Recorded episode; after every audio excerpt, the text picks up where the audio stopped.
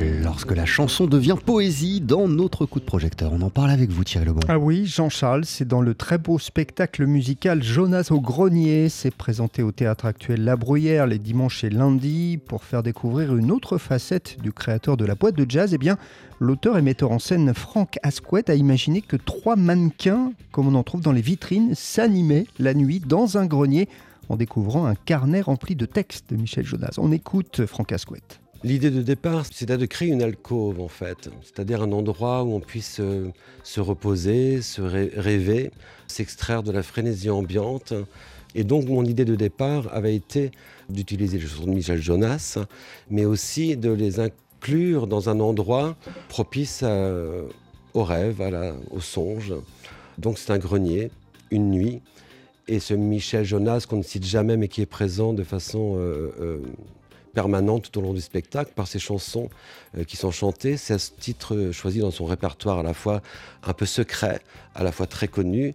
Ces chansons, cet homme, ce créateur, enfermé dans un grenier, qui va ressurgir euh, dans la mémoire euh, euh, de ces personnages. Sur scène, Thierry, on, retrouve trois artistes. Oui, deux chanteuses comédiennes et un chanteur comédien pianiste formidable, hein, vraiment, tous les trois, et puis surtout qui ne sont jamais dans l'imitation et qui chantent avec beaucoup de sensibilité ces chansons de Michel Jonas, certaines connues, certaines qu'ils sont moins. Il a énormément écrit sur l'enfance, avec des chansons comme Les lignes téléphoniques, Les vacances au bord de la mer, qui est très connu des chansons comme le cabaret Zigan, où il parle de son enfance hongroise, etc. Et puis il y a toute la partie euh, de son œuvre qui est consacrée à la musique elle-même ou à l'acte créatif. Qu'est-ce qu'on fait de cette envie d'émancipation par la musique, par l'art, par la création?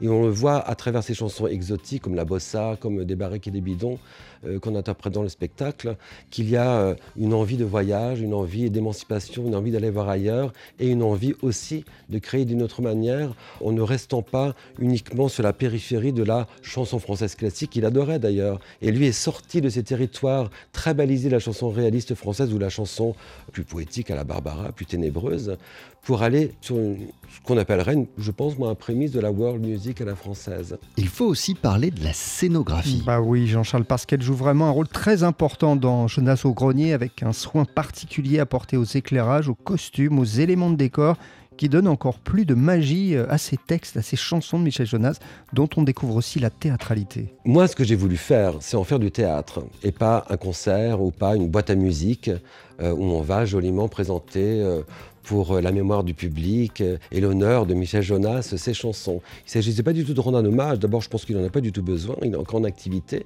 Moi, ce que j'avais envie de faire, c'était de s'ancrer sur ces sujets, ces thèmes, ces textes, bien sûr ces mélodies.